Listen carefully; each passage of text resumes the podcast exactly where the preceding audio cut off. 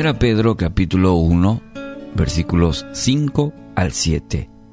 Por la fe que tienen, Dios los protege con su poder hasta que reciban esta salvación, la cual está lista para ser revelada en el día final, a fin de que todos la vean. Así que alégrense de verdad. Les espera una alegría inmensa, aun cuando tengan que soportar muchas pruebas por un tiempo breve. Estas pruebas demostrarán que su fe es auténtica. Está siendo probada de la misma manera que el fuego prueba y purifica el oro, aunque la fe de ustedes es mucho más preciosa que el mismo oro. Entonces, su fe, al permanecer firme en tantas pruebas, les traerá mucha alabanza, gloria y honra en el día que Jesucristo sea revelado a todo el mundo. Qué precioso pasaje. ¿Cómo actúa la fe en medio de las pruebas? Y según el apóstol Pedro en estos breves versículos vamos a extraer cuatro maneras en cómo actúa la fe en medio de las pruebas. En primer lugar, nos protege. Fíjese en el versículo 5. Dice que sois guardados por el poder de, de Dios mediante la fe. Guardados. Y la eh, traducción que usa para este palabra, esta palabra es como aquel centinela. Más o menos así. La fe descansa, amigos, en la soberanía de Dios. Nos conduce a una vida segura, una vida firme en Dios. Somos protegidos por el poder de Dios mediante la fe. El que tiene fe no duda. Confía que Dios está ahí protegiendo, velando, montando guardia, según este texto. Está al lado, como centinela diríamos, sobre los suyos, sobre cada uno de los suyos, los que confían en Él.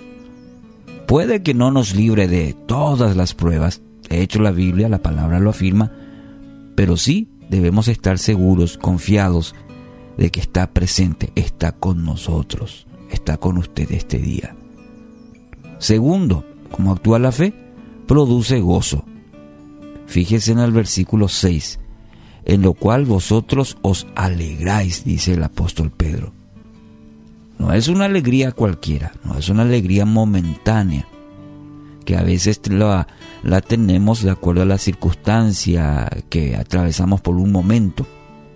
No, esto es un gozo. Y este gozo es permanente, es continuo y proviene de una fuente. ¿Cuál es esa fuente? La relación íntima y profunda con Dios. Es, esa es la base, el fundamento de este gozo. Relación íntima, profunda con Dios. ¿Cómo puede la persecución traer gozo cuando miramos el contexto, el contexto de este pasaje? ¿Cómo puede haber gozo? Aun cuando se corre el riesgo de perder la vida la persecución, ¿se puede tener alegría continua? ¿Qué clase de alegría es esta? Y el apóstol Pedro mismo responde a estas posibles preguntas. La esperanza de la salvación la redención, la herencia eterna que tenemos en Cristo.